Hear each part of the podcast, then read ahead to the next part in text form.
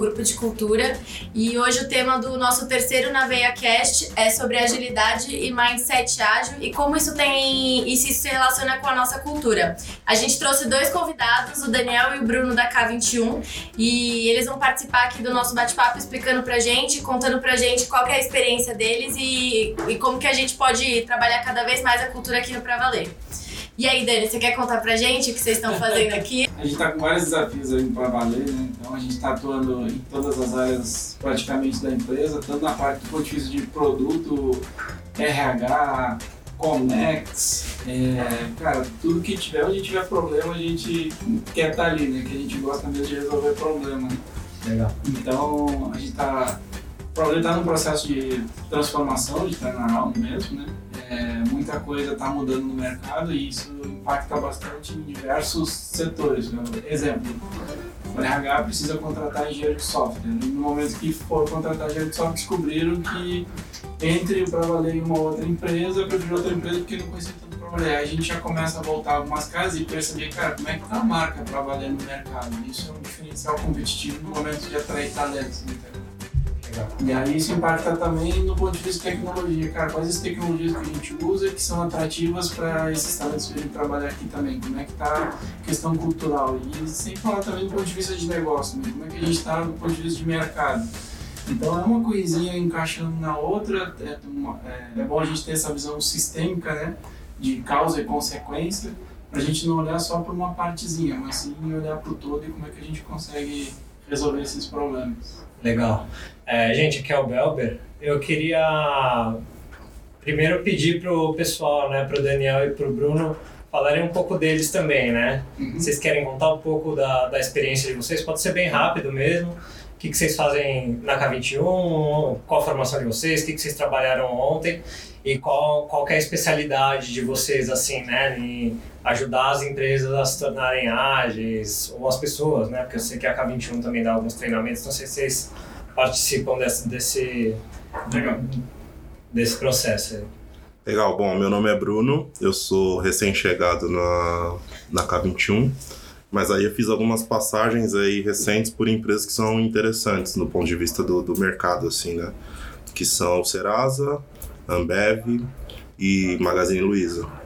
Então eu trago para K21 é, recentemente esse viés um pouco mais técnico e como é que a gente pode ajudar a para valer a ter essa visão mais colaborativa é, trazendo esse viés técnico também, né? No sentido de é, trazer para as equipes o entendimento de que o trabalho colaborativo, coexistir é melhor que competir, sabe? É, e a gente sabe que no mercado a gente tem empresas que têm mais tempo de voo com, essa, com esse mindset mais colaborativo e essas empresas tomaram algumas decisões chave, elas têm coisas em comum e a gente quer justamente trazer essas coisas em comum para valer para tentar acelerar esse processo e tornar as equipes mais colaborativas. E funcionou isso na Ambev? De um certo ponto de vista, sim, porque a Ambev recentemente é, comprou um braço tecnológico, que é a HBCIS, que fica em Blumenau, e meu trabalho foi mais focado na HBCIS. Então a HBCIS é uma empresa que ainda não tem é, a cultura Ambev na, na veia, né? É uma empresa que acaba tendo um ambiente mais de startup. Então lá eu consegui perceber que a galera tinha mais esse. tinha um pouco mais esse viés de, de colaboração também. Legal, e você, Dani? Cara, eu sou formado em análise de sistemas e desenvolvimento de software e já fui tester, suporte, helpdesk, analista de sistemas, programador, um pouquinho de cada coisa, o que me deu uma certa bagagem interessante para poder trabalhar hoje é, nas coisas que a gente trabalha na K21. Né? Então, eu pude participar de toda essa transformação, inclusive, do mercado, porque eu era analista de sistemas, produzia aquela documentação enorme para depois passar para o desenvolvedor, para depois ser testado, para depois entregar para o cliente. Todo esse processo era muito oneroso, né? E eu superou tudo isso. É, e aí eu costumo dizer que eu fui conhecer a agilidade por volta do fim de 2012, mais ou menos. E aí descobrindo uma outra forma de trabalhar, percebi o quanto de desperdício que a gente tinha. Desperdício de tempo, desperdício de pessoas, de financeiro, inclusive, também. Né? E isso ajuda bastante a gente a atuar nos dias de hoje, e até mais empatia. Quando a gente chega num lugar e percebe que ele é super tradicional, a gente. Um que a gente já não deve julgar, né? E segundo que a gente entende porque que a pessoa está trabalhando daquela forma, é a cultura que a gente se criou. É, então eu trabalhei um bom tempo em empresa de outsourcing, eu morei em Porto Alegre a maior parte do, do tempo e trabalhei um pouco na PUC, RBS, é canal de TV lá, lá do Sul, né? Trabalhei também no Terra um tempo, aí depois fui para Blumenau, onde conheci o, o Bruno, no Serasa Consumidor. E tô na K21 faz um ano já, mais ou menos. Aqui em São Paulo, mais precisamente seis meses. Me adaptando aí também na, na grande metrópole. Eu, eu achei legal isso que você falou, é, de não, não chegar com preconceito nas empresas, né? Diz que ah, tem algumas empresas que são mais tradicionais e vocês tentam chegar lá sem nenhum tipo de julgamento, porque até você viveu isso e tal. E isso acaba fazendo algum sentido, né? Porque de, de alguma maneira a empresa chegou onde chegou Hum, daquela maneira e Isso. muitas vezes ela não vem como mudar, né? Exatamente. Como, como foi sua primeira impressão, assim, de chegar no Pra Valer? Você achou que a gente era muito tradicional? Eu, eu lembro da gente já estar tentando praticar Sim. algumas coisas por conta própria, assim. Cara, é, o que eu encontrei de muito diferente no Pra Valer é uma galera com muita energia para mudar, assim, sabe? O que não é muito comum. Então, algumas experiências que eu tive de chegar em alguns clientes que nos contrataram e já ter uma resistência. O que não foi o caso do Valer, a galera já estava aberta querendo aprender. Então, eu me peguei num momento assim que a gente já tinha trabalhado em alguns times, aí era área de marketing, área de RH, um monte de gente chamando e pedindo, cara, eu quero ver como é que eu consigo trabalhar diferente, estou cheio de problema aqui, me ajuda. Então, isso é o, digamos que é o essencial, assim, é o, é o tempero primordial para uma transformação de verdade, sabe? Então, não, ter resistência é o, foi, foi bem legal do ponto de vista para valer, isso foi, foi bacana. É, então isso não é só uma metodologia de TI, né?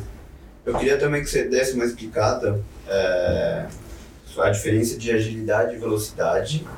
Se tem alguma é, relação com cultura organiza- organizacional. Cara, total. A gente na K21 a gente costuma trabalhar com os quatro domínios da agilidade, né? Que é negócio, cultural, organizacional e técnico. Então, quando os times começam a trabalhar com o Scrum, com alguma metodologia ágil, eles focam muito no organizacional, que é o quê? Seguir a cerimônia, seguir os ritos e tal, e tudo certo. Estou sendo ágil. Mas quando você vai ver o resultado, ele não está correspondendo a toda essa organização. Então, por isso que a gente cuida também do domínio de negócio. Então, cara, qual é o problema que a gente tem para resolver hoje? Beleza, o problema é esse aqui. Como é que a gente vai resolver ele? Cara, aí sim a gente traz um método e algumas ferramentas e formas de, de trabalhar, entendeu? É, a outra pergunta sobre velocidade e agilidade, né? Tem uma relação muito boa que é a do trem-bala. A gente sempre pergunta, o trem-bala, ele é, ele é ágil? E aí a gente fica naquela dúvida, né? Bom, rápido ele é. Mas agora se precisar dobrar uma esquina, a gente consegue dobrar com ele? Cara, não. Até para frear um trem-bala é difícil, não é um processo muito fácil, né? Então o que a gente traz para agilidade mesmo, como exemplo, é um guepardo. O guepardo quando tá indo atrás da presa, cara, ele sobe árvore, desce árvore, dobra para direita, dobra para esquerda. Então é uma coisa que é muito mais de adaptação Legal. não necessariamente de velocidade. E aí as pessoas confundem, isso não é trivial mesmo, assim, cara, eu vou fazer ágil porque eu vou entregar mais rápido. Pode até ser mais rápido, sem dúvida, mas eu estou muito mais me adaptando ao mercado, num cenário de muita incerteza, e isso pode trazer uma resposta rápida para o mercado, mas não necessariamente que eu vou entregar mais rápido, entendeu? Bruno, eu vou perguntar pra você então. é... Deve estar falando demais. Desculpa. Ah, não, imagina. É só zoeira básica. É, ô Bruno, como que você acha que a gente pode trabalhar esse mindset ágil, né? Porque acho que o Dani introduziu um pouco o assunto, falando que não é só fazer as cerimônias, é uma capacidade de adaptação. E como que você acha que a gente trabalha esse mindset, né? De deixar de pensar a longo prazo e pensar mais em MVP, em é, testar rápido, errar rápido para aprender rápido, enfim. Como Uhum. você acha que a gente pode trabalhar isso? É, eu acho que eu consigo colaborar bastante dentre os quatro valores o pilar técnico, né? E olhando um pouco mais para a infraestrutura, que é a minha, minha formação mesmo. Só, só- acho que nem todo mundo sabe o que são os quatro valores. Se você quiser dar uma passagem. É, verdade. o, o que, eu, que eu falei agora, o negócio cultural, organizacional e técnico. ah, tá. Então, só para usar um exemplo, eu sou muito mais focado em negócio e organizacional. O Bruno é mais, muito mais focado em técnico e negócio. Entendeu? Ótimo. Então, do ponto de vista técnico, é, o que se percebe em, em- em empresas um pouco mais tradicionais é que você tem silos, né? Você tem ali é, é, departamentos verticais, squads que se conversam muito pouco e isso acaba criando um certo atraso nas entregas. A gente não consegue ter entregas muito fluidas, né? Então, eu acho que do ponto de vista técnico, o trabalho é muito mais é, conscientizar essa galera de que a coexistência deles é o que vai fazer a gente conseguir acelerar essa esteira, né? Então, passar para a galera de infraestrutura que o que eles estão construindo é um produto que vai ser consumido pela galera de, de desenvolvimento e o cliente direto deles, naquele momento, precisa estar satisfeito para conseguir entregar o valor que eles entregam para os nossos alunos aí que chegam no, no portal do Pra Valer? Então, acho que a colaboração imediata que a gente está conseguindo trazer é justamente essa de ajudar essa galera mais técnica a coexistir melhor, a, a se conversar mais e se integrar melhor. Cara, e assim, acho que. Vou perguntar pra. E aí vocês decidem quem responde. A gente é um grupo de cultura. E dentro das. da- do que tem para estudar de ágil aí, né, dos materiais e de todo o conhecimento que vocês passaram pra gente também, se fala muito de cultura ágil e de tem algumas frases relacionadas à cultura também, que a cultura como estratégia no café da manhã, etc.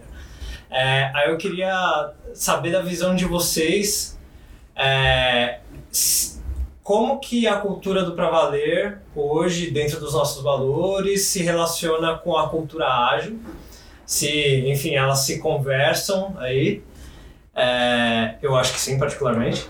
É, e eu queria também que depois vocês dessem pra gente um, um benchmarking, assim, sabe?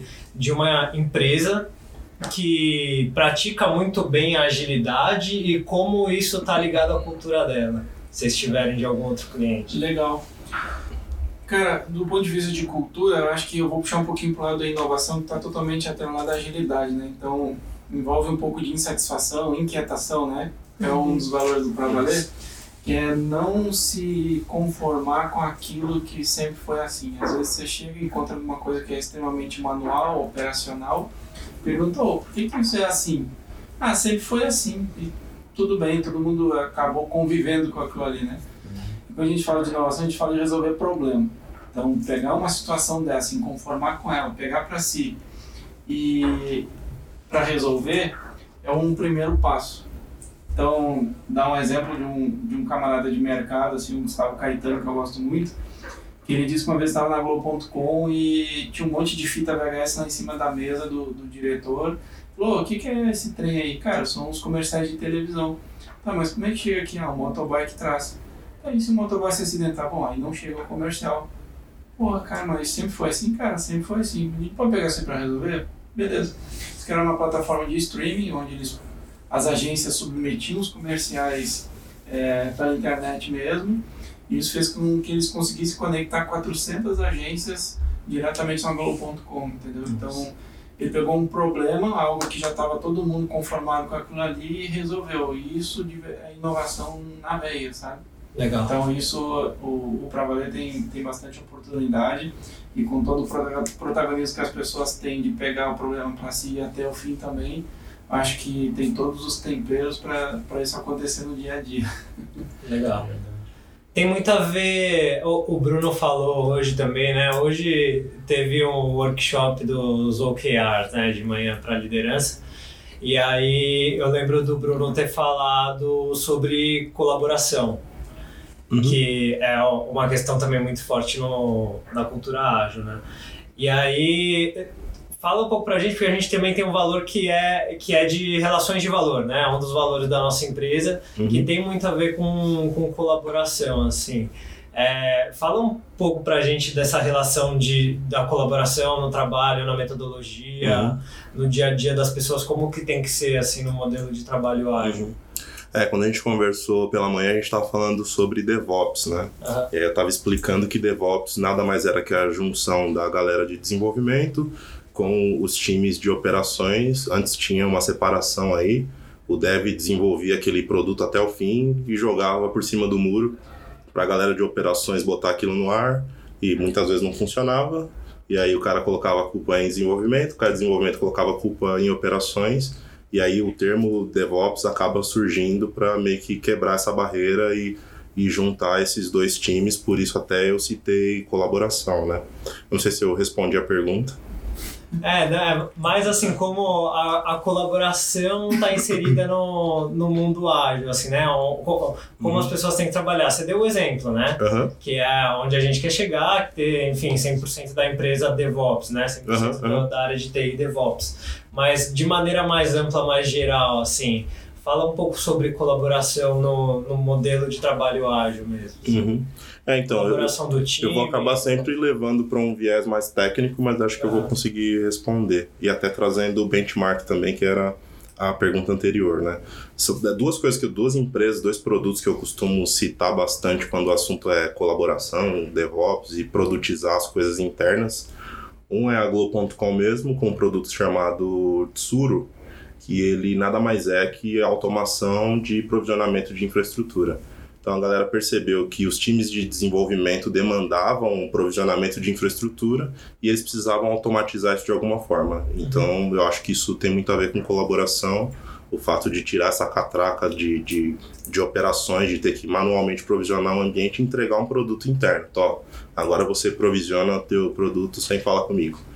E isso é tanto tendência assim que o Magazine Luiza também criou um produto muito parecido, que eles deram o nome de Teresa, e o Teresa faz absolutamente a mesma coisa, né? O dev, direto da máquina dele, consegue, através desse produto, provisionar um ambiente, e eu acho que isso tem tudo a ver com colaboração, porque é um time de operações dizendo que, olha, eu tenho como automatizar meu trabalho aqui para facilitar a tua vida.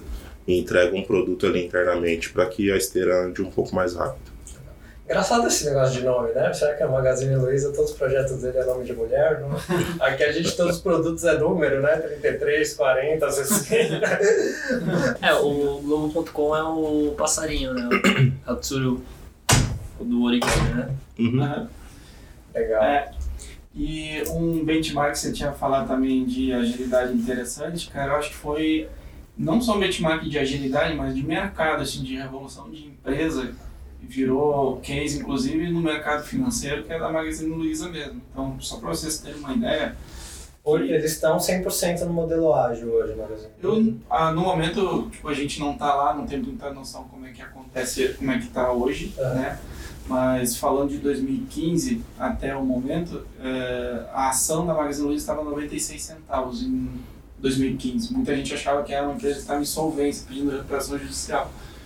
Mas não, está começando a se reestruturar através do Luiz Aleves, que começou muito pequenininho também. eh, e eles foram crescendo, crescendo e também com novos produtos, atingindo novos mercados.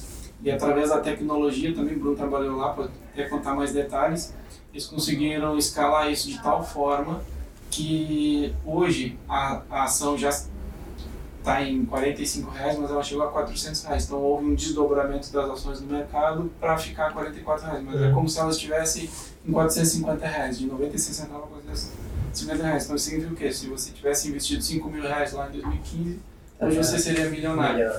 Então, esse é o impacto do até onde vai a agilidade, né? O impacto do nosso commit, do nosso código lá no dia a dia, muitas vezes não é algo muito simples, é para gerar um impacto para o cliente, para o mercado. E a gente está falando de uma empresa que tem 2% de market share de, do varejo, né? Então, a agilidade não é só seguir a cerimônia, ela vai muito além do que a gente imagina. É, eu- eu acho que não, acho que é difícil medir o percentual de agilidade que uma empresa conseguiu aderir, né? Mas enquanto eu tive lá, é, o que eu percebia no meu dia a dia e ao meu redor mesmo era um ambiente muito colaborativo, a ponto de você dividir mesa com teu chefe que lidera 100 pessoas, sabe? E, e você conseguir compartilhar suas dores com ele ali imediatamente tal, e dele estar disponível para ajudar o time de alguma forma. E assim, várias vezes o problema em uma, uma coisa muito específica era só levantar a mão que certamente alguém ia aparecer para te ajudar. Então não dá, acho que não dá para medir de forma assertiva o quão ágeis eles são, mas durante a minha passagem por lá eu percebi que isso era uma preocupação constante. Então eles investiam nisso, traziam caras de mercado, trouxeram o Henrique lá do, do Spotify, né, que é um, um cara que causou uma transformação interessante. Então, é, antes de antes de pensar em quanto eles são ágeis ou não, eu, eu diria que eles estavam preocupados com isso no dia a dia e estavam investindo nisso diariamente. Legal. Bruno e Daniel, vocês têm dicas de como usar esse mindset ágil no dia? O que, que, o que, que a gente pode fazer? Porque assim, a, só para vocês entenderem, hoje a empresa contrata a K21, por exemplo, para colocar o, a cultura ágil, certo? Mas eu como funcionário, né? Eu sou ativo da, da empresa, por exemplo. Como que eu mudo isso em mim? Assim, qual, qual que seriam as dicas que vocês dão para a gente mudar esse pensamento tradicional, né? É, mais é. tradicional. O que, que, que, seria o tradicional, né? Eu pego um problema para fazer, eu monto um longo plano para poder resolver aquele problema, faço um contrato com várias pessoas e daqui a pouco eu coloco em produção para então ver resultado. É, mindset ágil é a gente poder pegar esse problema, mergulhar nele, não se contentar com a primeira solução e cada vez mais na raiz, na causa e poder entregar pequenas partes, validar pequenos pedaços para ver se faz sentido ou não aquela solução.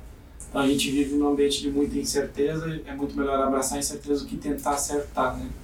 E aí envolve muito mais.